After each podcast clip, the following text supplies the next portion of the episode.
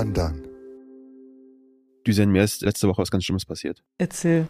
Ich habe einmal kurz geblinzelt und du hast wieder einen Preis gewonnen. Ich kann nichts dafür. Äh, herzlichen Glückwunsch zum Marion Donhoff. Donhoff? Donhoff? Dönhoff. Dönhoff. Zum Marion Dönhoff Preis. Die Dankeschön. ehemalige Zeitherausgeberin. Ja. Äh, congratulations. Ich habe wirklich einmal kurz nicht hingeschaut und schon wieder sind die Tecker-Schwestern ausgezeichnet worden. Herzlichen Glückwunsch. Ich freue mich, mit dir heute hier zu sein. Danke.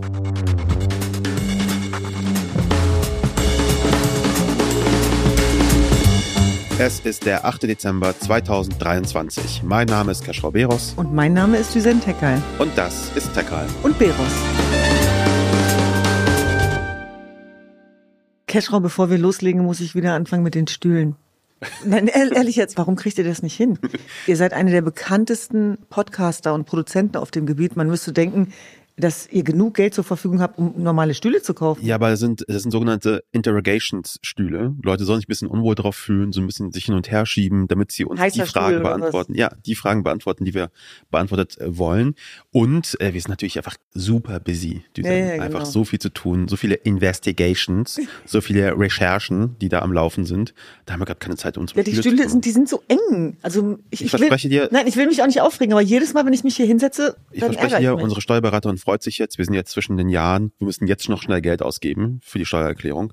Wir werden zwischen den Jahren uns darum kümmern, hier neue Stühle ich will hier neue Stühle Und wenn du sehen. nächstes Jahr hier bist, wird es einfach ultra gemütlich. Du wirst einfach kein Wort mehr sagen können, weil du sofort einschläfst. So, was aber letzte Woche überhaupt nicht zum Einschlafen gewesen ist, sind die German Dream Awards. Da waren wir beide. Ich sag wir beide, aber du hast natürlich den Großteil der Arbeit gemacht. Das klingt so, als hätte ich das mitgeplant. Ihr wart so freundlich, mich auch einzuladen zu diesen German Dream Awards. Äh, vielleicht kannst du uns noch mal ganz kurz äh, sagen, Düsen, was sind eigentlich die German Dream Awards und warum gibt es die überhaupt? Der German Dream ist eine Bildungsbewegung, die wir gegründet haben. Und das war die Awardverleihung, wo wir die unbesungenen Alltagshelden 2023 ausgezeichnet haben. Erzähl mal so im Nachgang. Äh, bist du zufrieden mit dem, was das gebracht hat? Wie war das Feedback so auch? Also ich bin vor allem deswegen zufrieden, weil es bei den Menschen, die da waren, so nachhalt. Und zwar bei allen. Und wir leben ja in Zeiten, wo, wenn man sich traut, was zu wagen, was hörbar, was sichtbar zu machen und dann noch zu wagen, zu feiern, dann gibt's immer Gegenreaktionen. Und die bleiben bis heute aus, weil die Menschen, die dort waren, so wahnsinnig beseelt waren. Und weil das geprägt war, glaube ich, von so einem ganz tiefen inneren Reichtum von Gemeinschaft und Liebe, auch wenn das jetzt so pathetisch klingt, aber es war wirklich ein Fest der Vielfalt, würde ich sagen. Beseelt trifft es eigentlich ganz gut tatsächlich. Ja, es war wirklich beseelt. Und ein Grund dafür war deine fantastische Laudatio. Vielen Dank. Also das muss ich jetzt wirklich sagen. Du weißt, ich habe immer viel zu meckern. Ja. Aber, aber diese Laudatio, die war ja so selbstkritisch. Also die hat uns allen im Saal ja auch einen Spiegel vorgehalten. Und ich war dir total dankbar, weil ich das Gefühl hatte, und das ist sowieso auch eine goldene Regel bei mir, dass man sich selber so kritisch und intensiv mit dem, was man tut, auseinandersetzen muss, dass es kein anderer mehr machen kann. Und ich finde, das hat auch gezeigt, dass das ein, auch ein Raum war des Widerspruchs auf jeden Fall. Und es war ein ganz großes Kino und es war natürlich getragen von der Holocaust-Überlebenden Margot Friedländer, die dem Wort Menschsein ja eine ganz tiefe Bedeutung gegeben hat. Und ich weiß nicht, wie es dir ging, aber jede Regung, jeder Blick, äh, jeder Satz dieser besonderen Persönlichkeit ist ein Geschenk für uns alle. Und ich hatte das Gefühl, dass die Menschen, die dort waren, extrem in Resonanz mit ihr gegangen sind. Und es wird ja oft behauptet, dass auch Menschen mit Zuwanderungsgeschichte zu wenig Sensibilität hätten beim Thema Bekämpfung von Antisemitismus. Was für ein Bullshit, ich kann es nicht anders sagen. Wir werden ja wirklich Und die Falschen angesprochen. Genau. Und man hat einfach gemerkt, und das war mein größtes Geschenk zu sehen, wie alle in Interaktion gehen. Aber wie hast du das empfunden mit Margot? Ich fand das super schön. Also ich habe auch immer wieder zu ihr hingeguckt, weil die saß ja quasi direkt hinter mir. Das heißt, ich konnte quer zu ihr schauen, habe immer wieder zurückgeblickt, weil ich immer dachte, oh, wie reagiert jetzt wohl äh, Margot Friedländer jetzt da drauf und äh, lächelt sie und was macht sie da? Und sie hat ja wirklich die gesamte Show da durchgehalten. Das finde ich auch immer stark, weil ich habe immer Schwierigkeiten, zwei Stunden, drei Stunden irgendwo zu sitzen. Ja, es war schon sehr, sehr impressive. Auch ihre Rede war, war sehr schön. Ich meine, es ist ja auch so ein Moment, wo dann alle standen, Standing Ovation gab's, alle standen auch, während sie gesprochen hat. Also niemand hat sich hingesetzt. Das fand ich auch seltsam angemessen. Ich dachte, ja, genau, man setzt sich halt nicht hin, wenn sie spricht. Ja, und man geht vor allem auch nicht. Und deswegen war ich dankbar, Ja. dass der Kanzler geblieben ist tatsächlich. Der weil Kanzler ist geblieben? Der ist ja nachts noch nach Dubai geflogen. Ja. Aber der ist länger geblieben als vorgesehen, Ja. weil Margot Friedländer direkt hinter ihm kam. Ja. Und das war für mich auch sehr bedeutend Ja, tatsächlich. das sehe ja auch schlecht dass, aus. dass ihr sozusagen auch der Respekt zuteil wird, den sie verdient hat, und Ja. zwar von allen, die dort anwesend waren. Die Bundestagspräsidentin ist ja auch bis zum Ende geblieben. Ja. Und ich fand es natürlich sehr schön, dass äh, du neben meiner Familie gesessen hast. Ja, ich habe ich hab neben, der, ich hab neben Neben meinen Eltern. Neben, äh, links war der Bruder deiner Mutter, Mhm. glaube ich. Neben dem saß ich. Der hat den Platz deines Vaters eingenommen. Ja, weil meine Hat Mutter aber, ist einfach so geil. Sie meinte nur so, ach ganz ehrlich, heute will ich mal neben meinem Bruder sitzen, statt Ja, ja. neben meinem Mann. Dein Vater hat sich dann rechts neben mich gesetzt. Dann Mhm. hatte ich quasi einfach so einen teckerschen Kommentar einfach äh, äh, links und rechts von mir, so Stereo.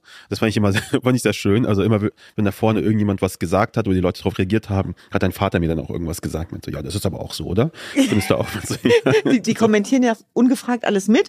Ich hörte immer so ein Grundrauschen und dachte, ich kann nichts nicht fassen. Das war eine wirklich also hochtragende Veranstaltung, trotzdem natürlich mit sehr viel Liebe und, und Normalität.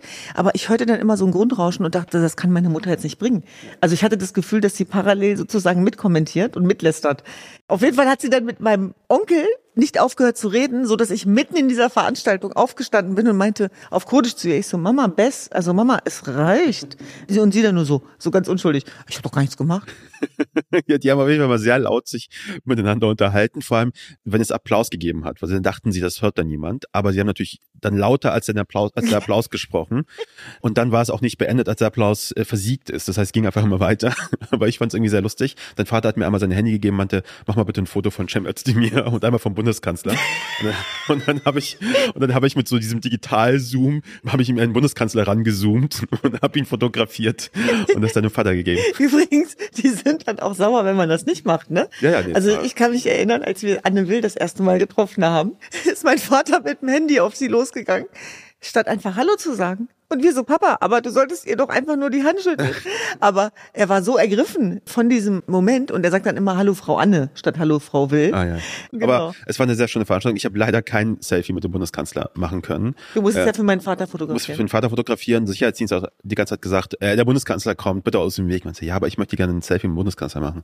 Man sagt, wer sind Sie? Halten Sie die Klappe, setzen Sie sich hin, der Bundeskanzler kommt. Nein, so hat das nicht gesagt. Aber es war ungefähr der Blick, den, er, den sie mir gegeben haben. Und der ist ja quasi gegangen, bevor ich, also ich bin ja, habe ja nach Margot Friedländer gesprochen und dann ist ja der Bundeskanzler leider gegangen. Das heißt, ich konnte ihn auch nicht ergreifen. Ich hätte kurz gedacht, aber ich wollte natürlich dich auch nicht in Verruf bringen. Dann der, ich wollte von der Bühne, als er aufgestanden ist, sagen, Herr Bundeskanzler, bleiben Sie kurz stehen, ich möchte noch ein Selfie machen. Hättest, hättest du locker machen können. Hätte vielleicht geklappt. Natürlich. Aber dann war er schon, war er schon weg. Naja. Aber ich werde mich ja sofort an dich ranhängen bei der nächsten großen Veranstaltung. Dann bringe ich nämlich auch meine Eltern mit. Die haben, Äh, die haben tatsächlich gefehlt. Die haben tatsächlich gefehlt. Die Weil waren ja da- viele Eltern da. ja, die haben sich hinterher das angeguckt, das Video, was mein Vater dann irgendwann danach mitbekommen hat. Meinte, so, äh, sorry, ja, vergessen. Habe ich dann den YouTube-Link äh, in den Chat geschickt und haben die sich angeguckt und waren sehr stolz und äh, fanden das super. Sehr Deswegen äh, vielen Dank für diese Gelegenheit. Äh, hat sehr viel Spaß gemacht und wir haben heute auch sehr viel zu besprechen, nämlich zum einen Überraschung, Wintereinbruch in Deutschland. Äh, wer hätte es gedacht? Es Äh, schneit. es schneit, das haben wir immer wieder und das überrascht uns immer wieder. Wir fragen uns, was ist da jetzt los? Äh, dann sprechen wir über die islamistische Terrorgefahr in Deutschland. Das ist auch wieder Thema, Stichwort Weihnachtsmärkte. Und zum Schluss geht es auch über die gerade wieder entflammte Debatte über Sozialleistungen beziehungsweise über die Kürzungen von Sozialleistungen und die Umverteilungswünsche der CDU. Ich würde sagen, wir fangen an. Yes.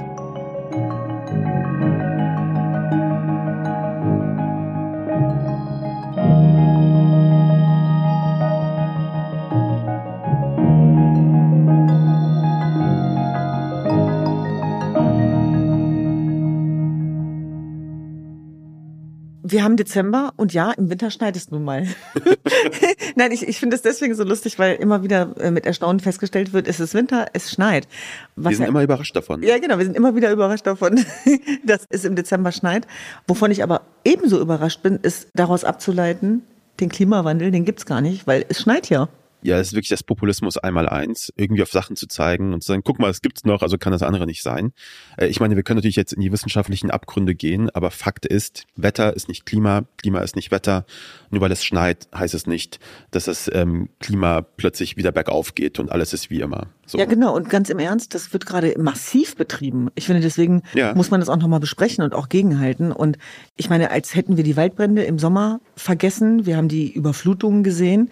Und dass die Leute jetzt daraus ableiten, es gäbe keine Erderwärmung, nur weil es schneit, das geht halt gar nicht. Und das ist ja das, was Klimaforscher immer sagen. Das Wetter wird unberechenbar und nur weil es an einer Stelle berechenbar wird, nämlich ja. dass es im Winter schneit, das Ganze dann als unwahr zu titulieren, das halte ich für hochgefährlich. Und ich meine, die Fakten sind klar auf dem Tisch. Und dass Leute jetzt anfangen, sich populistisch einen Teil der Realität sozusagen auszupacken mhm. und diese große Klimalüge damit entlarven wollen, damit entlarven sie sich selber. Ja, vor allem ist das ja auch so, so doof, weil sie immer so tun, als hätten die gerade irgendwie was groß Neues entdeckt. Ich meine, hier als Beispiel, klar, unser aller Liebling Julian Reichert hat getitelt bei News, das ist News, aber nur falsch geschrieben. Das äh, steht äh, Verschwörungsideologen auch recht, dass sie nicht wissen, wie man News richtig schreibt. Da ist die Überschrift Huch, Tagesschau behauptet plötzlich, dass Klimaerwärmung zu mehr Schnee führt. Weil das ist auch eine Aussage, die KlimawissenschaftlerInnen auch machen. Die sagen, na ja, es kann auch sein, dass während des Klimawandels es auch mal mehr schneit. So, mhm. es ist kein Zeichen dafür, dass der Klimawandel nicht stattfindet, dass die Erderwärmung nicht stattfindet. Mhm. So, und dann nutzen die natürlich das, diese eine Wahrheit, nämlich, dass es mehr schneit, mhm. nutzen sie, um eine Lüge zu verbreiten. Und das ist schon ziemlich heftig. Jan Fleischhauer zum Beispiel, den man ja oft so als Populist ja auch kennt, als jemand, der ein bisschen krasse Kommentare schreibt, aber nicht immer doof ist, dass er sich mhm. aber auf so eine Doofheit auch herablässt, ist irgendwie auch sensationell. Der hat getweetet, sie sagten, wir werden nie wieder Schnee sehen und hat dann ein Video gepostet von einer Landschaft, die in Schnee ummantelt ist. Ja, und das ist, glaube ich, das Gefährliche daran.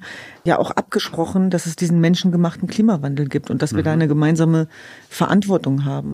Ich glaube, und das beunruhigt mich an dieser ganzen Geschichte, eher ist tatsächlich die Tatsache, dass Verschwörungsideologinnen genau diesen Moment jetzt dafür nutzen, um mhm. ihr Thema irgendwie zu setzen. Wir haben auch schon vor ein, zwei Jahren gesagt, gesagt, naja, ich glauben, dass das nächste große Thema für Verschwörungsideologen nach Corona eben der Klimawandel tatsächlich ist. Mhm. Also diese Tatsache, dass man den Klimawandel leugnet, dass man sagt, was der Mainstream berichtet, was die Mainstream-Presse berichtet, was WissenschaftlerInnen sagen, ist falsch mhm. und sie dafür natürlich alles nutzen, was sie sehen, mhm. um das zu beweisen, so in Anführungszeichen zu beweisen. Und etwas, worüber wir keine Kontrolle haben, ist natürlich ein, ein, ein günstiger Beweis, nämlich wenn es schneit, können die anderen, die an den Klimawandel glauben, das jetzt irgendwie nicht widerlegen, natürlich ja, schneit halt so. Mhm. Was soll man, was soll man machen? Und es ist irgendwie gefährlich, weil es jetzt halt heißt, dass diese Nachrichten, dass diese vermeintlichen Beweise jetzt wieder verteilt und verbreitet werden und die Verschwörungsideologinnen quasi Unwesen treiben, wie ja schon immer eigentlich. Mhm. Ich weiß nicht, Ellie, hörst du das oft auch noch? Also, sind, also auch im privaten Bereich ist so bei Verschwörungsideologen ja oft so, dass man im privaten Bereich das auch immer hört. Nein, das ist halt immer genau so wie du letztes Mal gesagt hast, diese ganze Klaviatur. Es ist so ein ganzes Weltbild, was dem zugrunde liegt. Ne? Mhm. Also wer nicht an den Klimawandel glaubt, ist meist meistens auch migrationsfeindlich beispielsweise. Ja. Der glaubt auch nicht an die Existenz von Corona. Mhm. Wir haben das letzte Mal über die Antisemitismusklammer gesprochen und ja, ich glaube, da ist niemand vorgefeilt. Und insbesondere, wenn ich jetzt wieder an die äh, Weihnachtsabende denke, mhm. also da wird es einiges an Diskussionen geben und da kann sich ja niemand von freisprechen. Stichwort äh, der berühmte Onkel oder die Tante, die viel zitierte. Das bleibt wohl nicht aus. Ja, wenn wir ja schon über Schnee und Klimawandel und so weiter sprechen, sollten wir auch vielleicht kurz über die COP 28 sprechen. COP, haben wir gerade festgestellt, steht nicht für Climate of irgendetwas, mhm. sondern für Conference of Parties. Mhm. Ich nenne es jetzt aber auch um ein Climate of Parties, weil es ja völlig irre. Also Conference of Parties, die findet ja gerade statt. Ja. Ich glaube, 13 Tage lang geht diese Veranstaltung. In Man Dubai, was ja so ein bisschen weird ist erstmal, ne? In Dubai, ja, ist ja. wirklich. Zu Dubai hast du ja bestimmt äh, sehr viel, ich sag mal, Haltung und mhm. Emotion, oder? Was, was nicht heißt, dass ich nicht dort gewesen wäre äh, ja. vor vielen Jahren. Das war ich tatsächlich, weil einer meiner besten Freunde dort gelebt hat. Ja. Das ist aber schon sehr viel länger her. Und äh, sicherlich wusste ich, dass da nicht alles mit geraden Dingen zugeht, aber ich hatte damals nicht dasselbe Bewusstsein wie heute. Das ist viele, viele Jahre her. Da war ich auch noch ein junges Mädchen, sage ich mal, genau.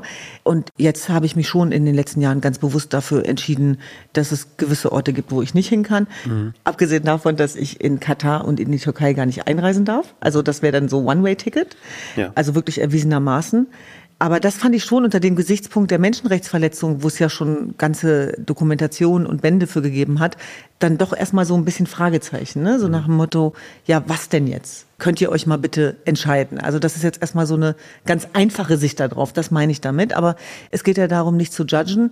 Das finden wir ja auch doof, mhm. weil ich finde immer dann, wenn man auch Probleme lösen will und aktiv wird, äh, bietet man immer eine Diskussions- und Kritikgrundlage, sondern es ist schon so, dass ich glaube, dass es wichtig ist, dass wir alle ins Boot holen müssen, auch bei der Klimakrise. Und dazu gehört natürlich insbesondere Unrechtsregime wie der Iran, aber dazu gehört vor allem auch China.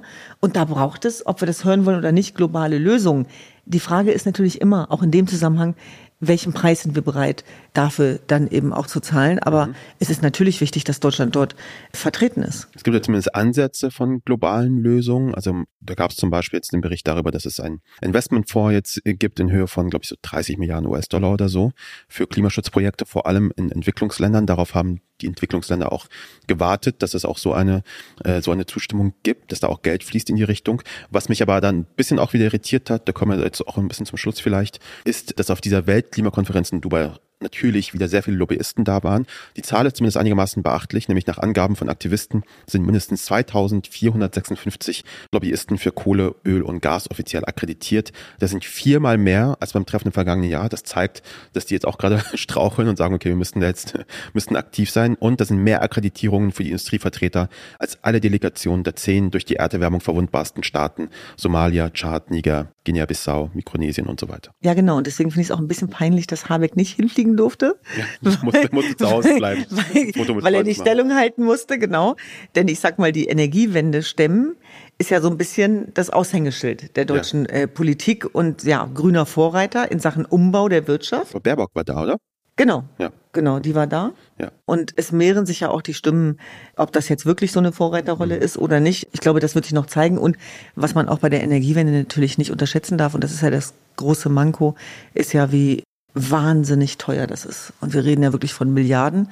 Aber wir haben eben insbesondere vor dem Hintergrund auch unserer letzten Folgen, die wir aufgezeichnet haben, und des Schuldenlochs kommen da natürlich äh, ja entsprechende Gegensatzspannungen zusammen. Ja, also da ist auch sehr viel Geld, was jetzt noch weiter fließen werden muss, auch in dieses Thema. Genau. Äh, und deswegen jetzt im Hinblick quasi auch auf das Haushaltsloch und die Debatten über die Schuldenbremse auch wieder wichtig. Haben wir letzte Woche auch schon gesagt, wir müssen mehr Geld investieren, da kommen wir nicht drum herum. Das heißt, die Schuldenbremse wird uns auch weiterhin verfolgen, die nächsten äh, Wochen und Monate. Genau. Ähm, ich würde zum Schluss noch gerne einfach ein Tränchen verdrücken für all die Leute, Leute in München, die in den Zügen übernachten mussten der Deutschen Bahn. Das ist wirklich ein Elend, das ich niemandem, niemandem zutrauen möchte. Mhm. Es gab wirklich krasses Chaos in München. Mhm. Also während quasi München unter Schnee lag, alles irgendwie stillgelegt, Züge fahren nicht, Flugzeuge fliegen nicht, ÖPNV ist nicht im Einsatz, hat sich Markus wieder um die wirklich wichtigen Themen gekümmert und angekündigt, das Gendern zu verbieten in Schulen.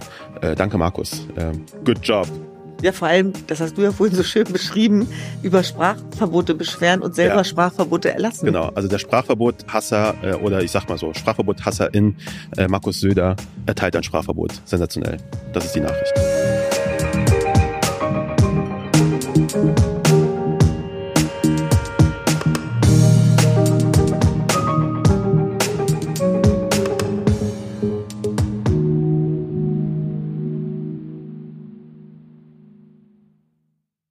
Mir ist letztens was ganz Komisches passiert, Düsen. Ich war auf einem Weihnachtsmarkt, was ich wirklich sehr selten bin. Ich mag Weihnachtsmärkte nicht allzu sehr. Ich kann damit irgendwie nicht so viel anfangen. Ich finde es ganz charming, mit meinen Eltern mal da zu sein. Ich war ja in Kassel gerade. Eben meine Mutter hatte Geburtstag. Happy Birthday, Mama. Und äh, habe mir meine Mama auch. Meine gestern, deine? Meine hatte am Samstag Geburtstag. Okay, Happy Birthday. Ja, also Happy Birthday an unsere beiden Mütter. Und ab da war auf dem Weihnachtsmarkt, war schön. Da war ich jetzt hier in Berlin, bin auf diesem Weihnachtsmarkt da am Zoo, diesem Breitscheidplatz, äh, war ich dort. Und ganz ehrlich, war, hatte kurz ein mulmiges Gefühl, um auf den Punkt zu kommen, so was Terror mit einem machen kann. Nämlich, das ist ja so ein Alltagsding, sagen wir immer wieder. Terror ist nicht nur äh, die Bombe, die sofort fällt und da ist, sondern Terror, Terror beginnt im Kopf, mhm. so diese Angst davor, dass da etwas passiert. Und ich war im Breitschatzplatz aus Versehen, wollte Churros essen. Ich habe manchmal wirklich diese wirklich irrationale Sucht oder Lust nach Churros und dann zieht es mich da wirklich hin. Und dann wollte ich das mit Nutella und so und wusste, wo es das gab und bin auf diesen Weihnachtsmarkt gelandet und dann habe ich eben daran gedacht, an Breitschatzplatz und an, an diese 13, glaube ich, 13 Tote waren das damals mhm. bei dem äh, bei dem Angriff und habe mich kurz wirklich unwohl gefühlt. Ich weiß nicht, wie es mhm. dir so geht. Ist so Terrorgefahr etwas, äh, was dich so in deinem Alltag irgendwie begleitet, was du mitbekommst? Naja, es, es hat ja was Diffuses einerseits, aber bei uns tatsächlich auch was Konkretes, weil wir ja auch Zielscheibe sind. Und ich ja auch von islamistischer Seite extrem angegriffen werde seit Jahren. Und da gab es auch leider sehr prominente Hassprediger, mhm. die meinen Namen in den Mund genommen haben. Und ich sage das deswegen, weil das ein mieses Gefühl ist tatsächlich. Mhm. Und ich merke es immer daran, dass ich irgendwann zwischendurch wenn ich gar nicht damit rechne, kurz aufschrecke und denke, oh krass. Deswegen sage ich ja, einmal geht es darum, dass Terror alle trifft, nämlich diese diffuse Gefahr. Mhm. Und dann im Konkreten, wenn man Terror bekämpft, dann wird man natürlich auch von Terroristen bekämpft auf der anderen Seite. Mhm. Und mich erinnert das natürlich alles auch daran, wie ich es einmal schon erlebt habe, nämlich 2014. Und ich kann mich erinnern, dass es da ja eine große Terroranschlagsserie gab in Europa. Ja. Und als ich beispielsweise im Irak war, kam es auch zum Terroranschlag in Madrid damals. Mhm. Und ich finde, das war wieder so ein Beweis dafür, weil vorher wurde mir dann immer gesagt, mein Gott, das ist viel zu gefährlich, was du da machst. Und was machst du schon wieder im Irak? Terror trifft halt alle.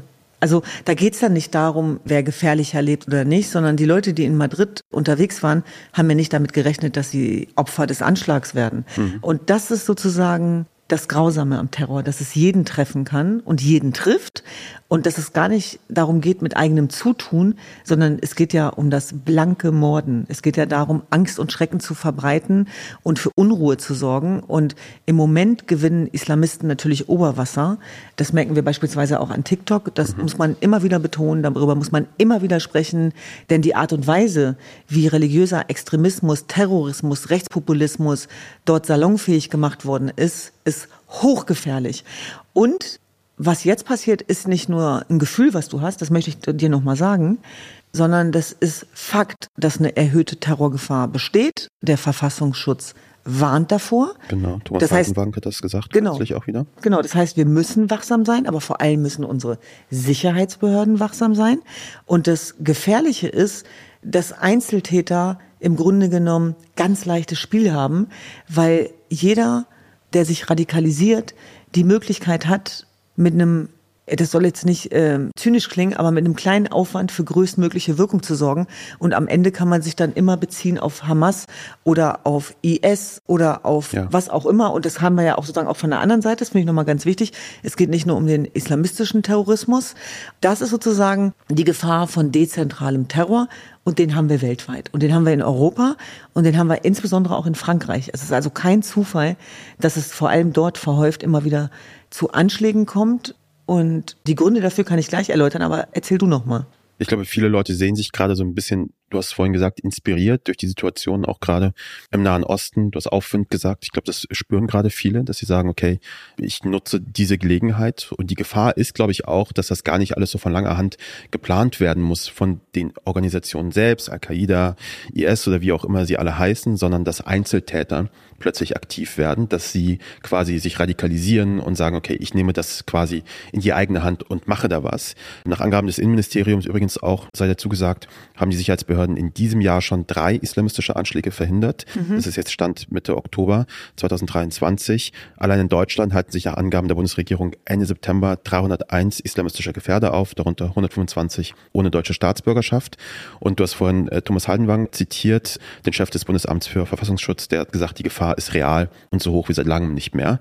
Also da ist tatsächlich eine echte Gefahr. Das Gefühl ist nicht nur ein Gefühl, sondern es ist wirklich da. Und was man natürlich auch irgendwie trotzdem mit bedenken muss, ähm, da würde ich gerne einen Terrorismusexperten aus dem Spiegel zitieren. Ich habe das Zitat hier, aber ich weiß den Namen gerade nicht, sorry. Äh, holen wir nach. Wenn solche Warnungen ausgesprochen werden, haben die Sicherheitsbehörden in der Regel auch Informationen, die sie stützen. Trotzdem ist mein Eindruck, dass es eher eine Kontinuität in der Sicherheitslage gibt, als eine dramatische Verschärfung. Es gab seit 2017 eine ganze Reihe von Terroranschlägen, die von den Behörden vereitelt wurden. Und das Gefährliche daran ist, jeder kann sich global zugehörig fühlen zu den mhm. äh, Dschihadisten. Und ich möchte auch nochmal einen Islamismusforscher aus Frankreich zitieren. Äh, Gilles Capel. Genau. Der sagt, dass vor allem die Gefängnisse die Durchlauferhitzer sind der Radikalisierung. Und diese Erfahrung haben wir auch gemacht, mhm. tatsächlich. Also ich arbeite sehr viele Jahre schon in, in diesem Bereich und immer wieder, wenn ich mir diese Einzelfälle angeguckt habe, hat das Thema Gefängnis eine wahnsinnig große Rolle gespielt. Da geht es ja auch um Identitätsstiftung und die gehen da rein teilweise, das darf man nie verallgemeinern, und kommen noch radikalisierter raus, weil man sich anders vernetzen kann und weil natürlich insbesondere dort immer wieder nach Identität gesucht wird und da ja. spielt Religion sozusagen, die dann missbraucht wird von Radikalen, eine ganz wichtige Rolle. Und wir dürfen natürlich auch nicht äh, rauslassen, dass das natürlich auch mit Israel zu tun hat. Also, also dass, dass wenn Israel was macht, dass Islamisten da immer Oberwasser bekommen, weil sich darauf verständigt und vereint wird, dass eine Dämonisierung dem vorausgesetzt wird. Also Gefängnisse haben nicht diesen reformativen Charakter quasi, den sie haben sollten. Also die Leute gehen ich will's nicht verallgemeinern. rein, kommen radikalisiert heraus. Das gibt's. Also das gibt's auf jeden Fall. Und wie gesagt, darüber wurde geforscht. Also insbesondere ist das ein Problem in Frankreich. Mhm. Aber auch wir können uns davor nicht feilen. Und wir haben immer wieder darüber gesprochen, äh, wie sich beispielsweise auch Rapper radikalisiert ja. haben. Und deswegen ist es wichtig, wie reagieren wir darauf? Und da ist zum Beispiel eine adäquate Reaktion, dass das IZH geschlossen worden ist, das Islamische Zentrum in Hamburg, weil das auch eine Hochburg ist. Und diese Hotspots, die sind sozusagen auch Teil des Problems und da muss man ran. Und das auszusprechen, macht einen sozusagen auch schon zur Zielscheibe. Ja, klar, du machst das plötzlich zum Thema und mhm. Leute werden darauf aufmerksam. Ein letzter Punkt, den ich da noch habe, vielleicht eine letzte Frage, die ich mir da stelle. Äh, Leute, die für diese versuchten Terroranschläge quasi, um sie zu vereiteln, verantwortlich sind, das sind natürlich die Behörden. Ich frage mich, vertrauen wir denen? Also vor allem bei Verfassungsschutz habe ich aus den letzten Jahren nochmal andere Bilder irgendwie im Kopf und wo ich mich wundere, wenn das die Leute sind, die für uns verantwortlich sind, einfach mal irgendwie offen mal hin, dahin gefragt. Ist das Vertrauen da? Und wenn nicht, wie schafft man da Vertrauen? Also ich glaube, generell geht es um eine ganze wachsame Gesellschaft und das Wichtigste am Ende ist, der Terror nährt sich vom Boden der Angst und genau das Spiel dürfen wir nicht mitmachen. Ja. Wir dürfen uns keine Angst machen lassen. Das heißt aber auch nicht, dass wir nachlässig werden dürfen und dass wir in diesem Rechtsstaat auch Sicherheitsmaßnahmen einfordern dürfen und müssen. Mhm. Und zwar personalisiert, aber eben auch kollektiv. Und dazu gehört auch, dass Sicherheitsbehörden natürlich dann ihren Job machen.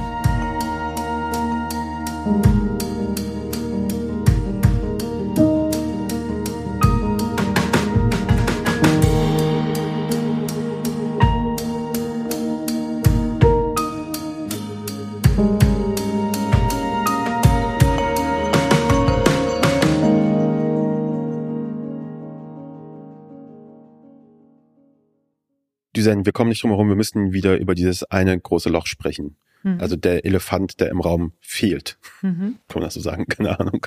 Das Haushaltsloch führt innerhalb der Ampel und des Bundestags zu großen Spardebatten. Und jetzt reden wir wieder darüber, wo wir kürzen können und wo wir kürzen sollten.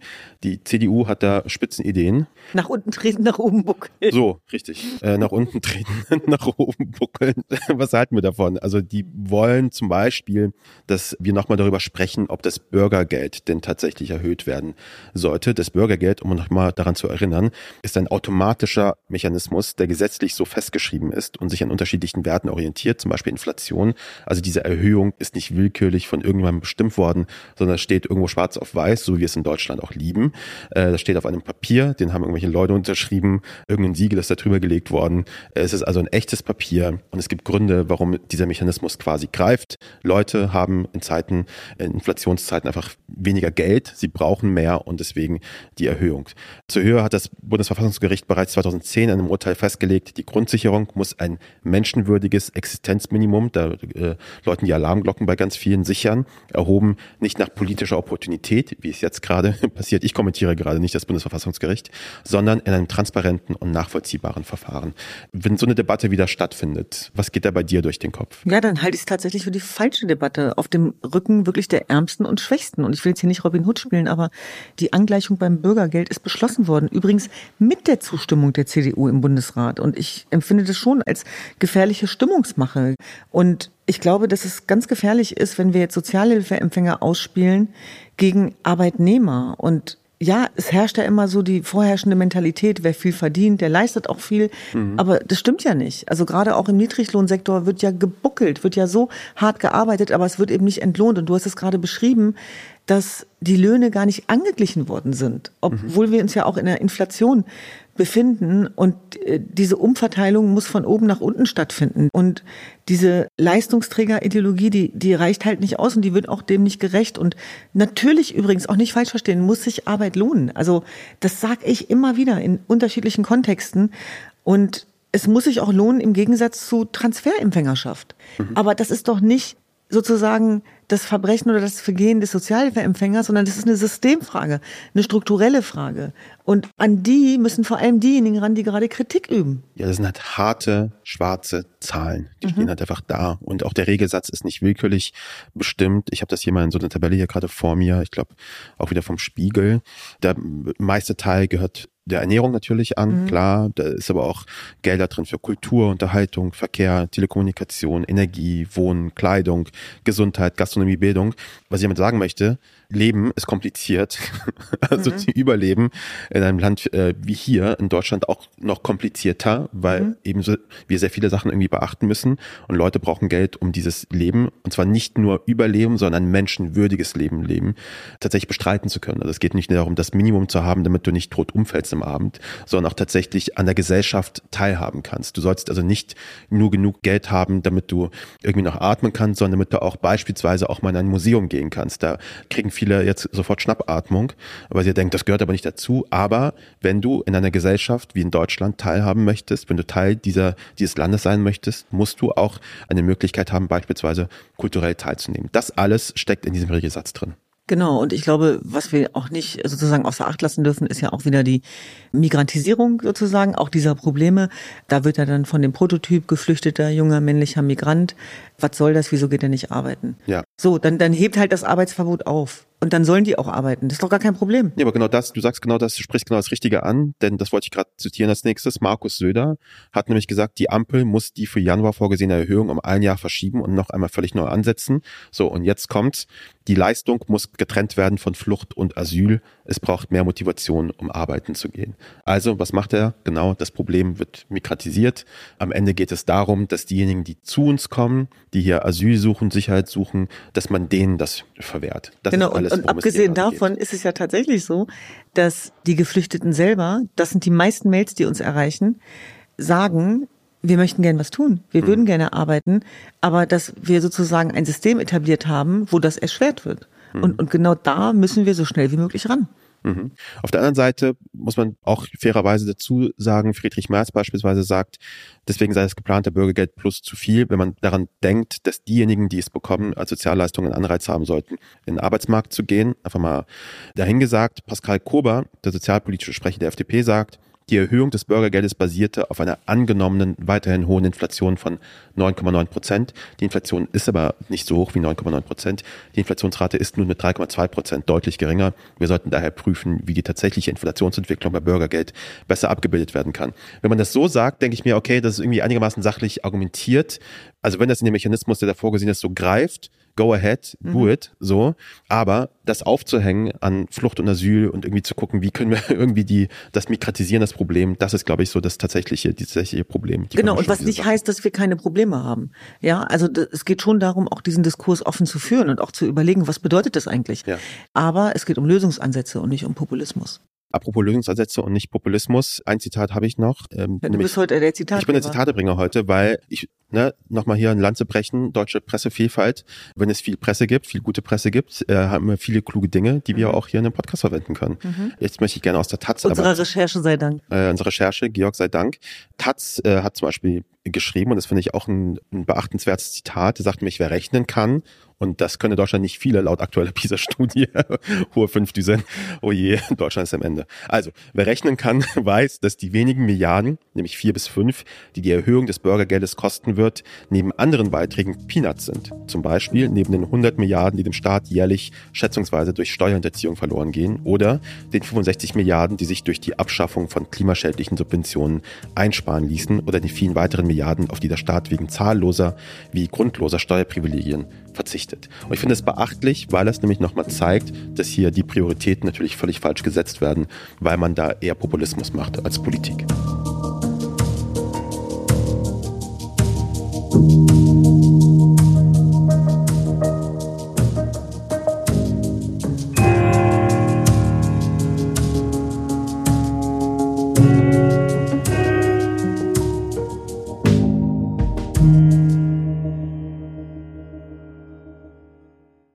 Sendung, wir haben vor der Sendung äh, ein bisschen geredet und haben gesagt, was machen wir eigentlich, um uns ein bisschen abzulenken? Ne? Und man möchte ja so ein paar Sachen irgendwie auch einfach genießen, die einfach so leer neben einem herlaufen. Und da haben wir geredet über Reality-TV-Shows. Du bist auch so eine Reality-TV-Guckerin, oder? Um dich ein bisschen abzulenken von dem Alltag. Zumindest erfahre ich immer gerne, was so passiert ist. Ich schaffe es nicht alles zu gucken, wirklich aus Zeitgründen. Mhm. Aber Promi Big Brother habe ich natürlich mitbekommen, weil die Gewinnerin, Yillis Koch, ist eine Kindheitsfreundin von uns. Wir sind gemeinsam aufgewachsen. In Hannover, oder was? In Hannover. Wir sind auch mit ihrer Schwester, Oh, die sie ja, managt, sehr gut befreundet. dann kannst du ja tatsächlich sagen, ist die Person, die du da im Bildschirm gesehen hast, auch die Person, die sie in echt ist? Ist sie tatsächlich. Die ist total authentisch, wie sie ist. Genau. Ja. So war sie schon immer. Aber wie ist denn so jemandem zuzugucken, dem man Na, ich habe jetzt nicht so die ganze Zeit zugeguckt, ist auch nicht Freundin von meinen kleinen Schwestern. Ja. Aber ich finde, das hat die Richtige gewonnen, wirklich jetzt. Nee, weil die ist nicht böse, die ist nicht bösartig, die macht keine Spielchen, keine Intrigen. Ja. Und ich glaube, das wurde belohnt. Was genießt du denn eigentlich so an so Reality-TV? Also ich gucke das auch gerne, muss ich sagen. bewundere, wie mutig die Leute sind und wie krass die bereit sind, Identitäten und Intimitäten preiszugeben. Mhm. Und ich finde, dass man ja immer das spannend findet, wozu man selber nie bereit wäre. Ja, genau. Ich würde das niemals machen, irgendwo in einer dieser, irgendeiner dieser Sendungen teilzunehmen. Aber ich finde es auch nicht so würdelos, wie viele das irgendwie, irgendwie machen. Und vor allem, was ich daran so liebe, ist, dass Reality TV in Deutschland inzwischen so ein bisschen wie das Marvel Cinematic Universe ist. Äh, dort hast du ja quasi, das ist alles interconnected. Und dann siehst du plötzlich ein Pärchen, was bei, keine Ahnung, was bei Promi Big Brother ist, ist dann plötzlich bei Promi Büßen oder bei Ex on the Beach oder bei, keine Ahnung, was es für Sendungen da noch so gibt. Und dass du quasi diese Charaktere da wieder auftauchen, so ein Cameo-Auftritt dort haben. Ich finde, das ist nicht anders als Iron Man, Spider-Man und Captain America in den, äh, in den Filmen. Und das finde ich so richtig cool daran irgendwie. Also das zu wissen, dass es so viel davon gibt einfach da draußen, dass du einfach nie aufhören musst zu gucken. Ja, genau. Und deswegen, also Reality TV, da sind wir Fans von. Und äh, wir sind Fans von Spielen auch. Ja, und da sind wir jetzt gerade am Ende unserer Sendung angelangt. Oh, Georg hat mir gerade äh, hat mir gerade ein Zeichen gegeben, was kein guter Übergang gewesen ist.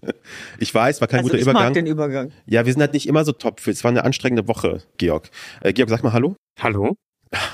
Sorry, wirf mich immer wieder aus der Bahn. Also Georg Schmidtmann, unser Producer, ist am Mikrofon. Äh, wir spielen wieder unser Spiel, nur noch 90 Sekunden. Bitte nicht nachzählen, können wir eh nicht. Und dann, wir reagieren dann. So sieht's wir sind aus. Los geht's. Wir legen los. Frankfurter Börse. DAX steigt auf Rekordhoch. Äh, das hast schon du, die News oder? ist das News, hast du schon deine Aktien gecheckt? Hast du Aktien? Vergiss es, ich habe überhaupt keine? Ahnung von dem ganzen Thema. Ja, ich auch nicht. Tier des Jahres 2024. Der Igel macht das Rennen. Hm, okay, geschenkt. Ich finde, Igel äh, ist ein süßes, unterschätztes Tier. Ich finde, das stellt sich richtig clever auch an, so über die Jahre. Also äh, Props an den, an den Igel. Wer ist dein Lieblingstier? Äh, alle Formen von Affen tatsächlich. Wirklich? Ja. Gehe ich mit. Die Bahnbilanz für November mit schlechtestem Wert seit acht Jahren. Jeder zweite Fernzug hat Verspätung. Sind wir nicht beim Wettrennen, ob sie es schaffen, unter 50 Prozent zu kommen? Da sind wir gerade nämlich, ne? Weil fast die Hälfte der Züge kommt zu spät an. Und ich glaube, wir sind auf einem, also ich würde darauf wetten, dass wir es bis zum Ende des Jahres noch schaffen, weil so wie es jetzt gerade aussieht mit München und so weiter, das wird nicht gut enden. Also wir schaffen die 48 Prozent, sage ich. Was sagst du? Wenn du das sagst. Neue PISA-Studie. Deutsche Schüler schneiden so schlecht ab wie nie. Und wer ist wieder schuld? Wir, Keschrau, habe ich gelesen. Wir sind schuld. Ja, Die Ausländer sind die wieder Ausländer sind schuld. schuld. Wir ziehen die Quote wieder runter. Ey Leute, gebt euch mal Mühe, ey, beim Deutschtest. Was soll das? Lernt, aber auch- mal Deutsch. Ich habe aber auch gehört, dass äh, Leute beim Englischunterricht gut abgeschnitten haben, weil sie bei Corona oder während des Corona-Zeit sehr viel Netflix geguckt haben und zwar im englischen Original und dass das sehr geholfen hat. Deswegen eine Lanze brechen für Streaming. Mehr Fernsehen gucken, Leute. Dank Shireen David atemlos durch die Nacht. Erstmals Nummer eins in Deutschland. Hä, Ja. War das nicht früher schon auf eins? Ja, ja, früher mit, aber nur atemlos, aber nur von äh, Helene Fischer. Genau. Jetzt hat sie quasi das neu aufgelegt mit Shirin David. Ich find's geil. Das ist, äh, ich find's auch geil. Ist natürlich ein sensationell schlechter Song, aber es ist geil trotzdem. 4 zu 3 Finalsieg gegen Frankreich. Deutsches U17-Team ist Fußball-Weltmeister. Ich liebe, ich liebe dieses U17-Team. Und jeder, der die angreift, der kriegt's mit mir zu tun. Ich habe nichts zu sagen. Ja, weil die kommen halt aus unterschiedlichen Ländern und äh, haben leider wieder so grausame rassistische Anfeindungen bekommen. Statt das zu feiern, dass die gewonnen haben, Alter, geht's noch? Wir bleiben thematisch beim Fußball. Nach mehr als 40 Jahren und auf Druck der FIFA, Frauen in Iran dürfen zum Tiraner Stadtderby ins Stadion. Also die wahre Nachricht ist, dass die FIFA Druck auf irgendjemanden ausgeübt hat. Wie ist das denn passiert? Da ist jemand auf den falschen Knopf gekommen wahrscheinlich. Aber trotzdem eine gute Nachricht, oder? Die wahre Nachricht ist, dass es niemanden gibt wie diese mutigen Frauen aus dem Iran, die sich diese Rechte selber erstritten haben. Das, was Düsen sagt. Investition für Innovation auf Tiefstand. Deutsche Industrie- und Handelskammer sieht Gefahren für den Standort Deutschland. Keschrau, du kannst wieder renten gegen Deutschland. Ja, Deutschland, ey, gebt doch mal euer Geld für sinnvolle Sachen aus. Raus damit. Forderung von Gewerkschaftern.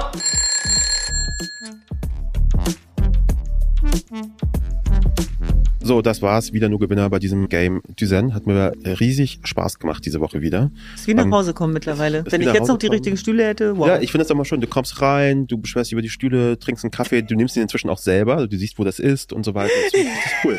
Ja, chillt sich da in die Ecke und erzählst erstmal so, wie deine Woche gewesen ist. Ich finde auch, das ist so ein bisschen so, das wie, ne- wiederholt wie nach. Hause kommen. dass wir nach Hause kommen. Das ist Ja. richtig schön. Deswegen kommen wir auch nächste Woche wieder nach Hause. Da freuen wir uns sehr drauf. Und wir haben auch ein ganz besonderes Weihnachtsprogramm quasi vorbereitet. Wo wir euch für brauchen, ne? wo wir euch für brauchen. Kann man nicht schon nämlich- direkt die Frage stellen? Genau. ja, warum nicht? Also folgendes. Wir werden die letzten zwei Sendungen diesen Jahres einmal mit einer Jahresrückblicksendung machen. Mhm. Das ist die letzte. Und die vorletzte, nämlich kurz vor Weihnachten, die Sendung, das ist eine Weihnachtsepisode. Da werden wir vor allem auch Fragen von euch, also den Zuhörenden, beantworten. Deswegen schickt uns eure Fragen, je interessanter, bunter, persönlicher, politischer, wie auch immer Natur. Schickt sie uns an tekal und beros at andan.work oder an unsere Instagram-Accounts, wie auch immer ihr wisst, wo ihr uns findet. Und äh, wir sammeln die zusammen und werden da eine ganze Sendung mitfüllen. Da freue Ja. ich mich schon sehr drauf. Also was wolltet ihr schon immer von uns wissen? Welches Thema sollen wir hier mal besprechen? Ja. Also wirklich auch gerne so persönlich wie möglich. keine Tabus, äh, das werden wir bereuen, dass wir das jetzt gesagt haben, aber keine Tabus. Ihr könnt alle Fragen stellen. Los geht's, Internet. Löst das mal für uns.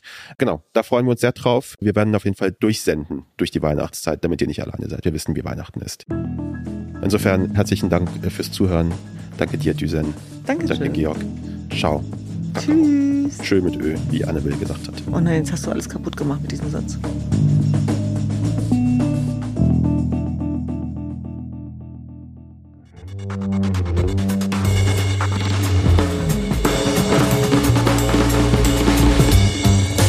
Tekal und Beros ist ein Andan Original mit Duzen Tekal und mir, Keschrau Beros. Redaktion Paula Cornelius, Georg Schmidtmann und Patrick Stegemann. Technische Produktion und Sounddesign Henk Heuer und Marta Gerosa. Titelmusik Jakob Ilja mit Originalmusik von Benjamin Drees. Cover von Ram Studio. Unsere Executive Producer sind Patrick Stegemann und ich, Keschrau Beros. Falls euch diese Episode gefallen hat, freuen wir uns, wenn ihr uns weiterempfehlt und den Kanal abonniert. Für weitere Informationen zu unseren WerbepartnerInnen schaut bitte in die Shownotes. Danke fürs Zuhören und bis zum nächsten Mal.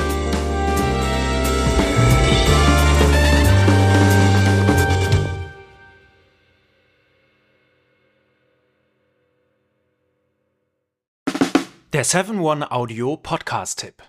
Mein Name ist Paul Ripke und heute geht es um den Podcast AWFNR. Alle Wege führen nach Ruhm. Der Paul Ripke Podcast, das ist ein Gesprächspodcast für seichte Unterhaltung. Also du lauschst zwei Menschen, manchmal auch drei, bei einem Telefonat oder einem Gespräch dabei zu, wie sie darüber labern, was in ihrer letzten Zeit so abging. Bei AWFNR rufe ich Leute aus meinem Telefonbuch, interessante Freundinnen aus aller Welt an, neben Poldi, Lola Weipert, Bowser kommen hier auch regelmäßig, Chrissy Martin und Caro Kauer zu Wort. Oder eben auch Menschen, die einfach mich begeistert haben. Jonas Deichmann war da, Jan Ulrich, mit dem habe ich gesprochen. Und grundlegend weiß ich nicht ganz genau, was da in der Zukunft passiert, aber ich rufe Leute an, die ich in der Woche vielleicht auch mal kennengelernt habe und die mich inspiriert haben, um vielleicht euch da draußen auch ein ganz klein bisschen zu inspirieren. Jedes Gespräch überrascht zumindest mich jedes Mal aufs Neue und manchmal kommt sogar dabei raus, dass ich danach mich für ein Praktikum bei Big FM bewerbe und vielleicht sogar das eine oder andere berufliche Erfolgserlebnis feiern darf. Danke, Lola, dafür. Schon mal. Also jeden Dienstag um 16.20 Uhr deutscher Zeit, 420 und so, gibt's eine neue Folge AWFNR. Und wenn du die nicht verpassen willst, dann abonniere jetzt den Podcast auf dem Podcast-Player deines Vertrauens. Viel Spaß beim Hören von Alle Wege führen nach Ruhm.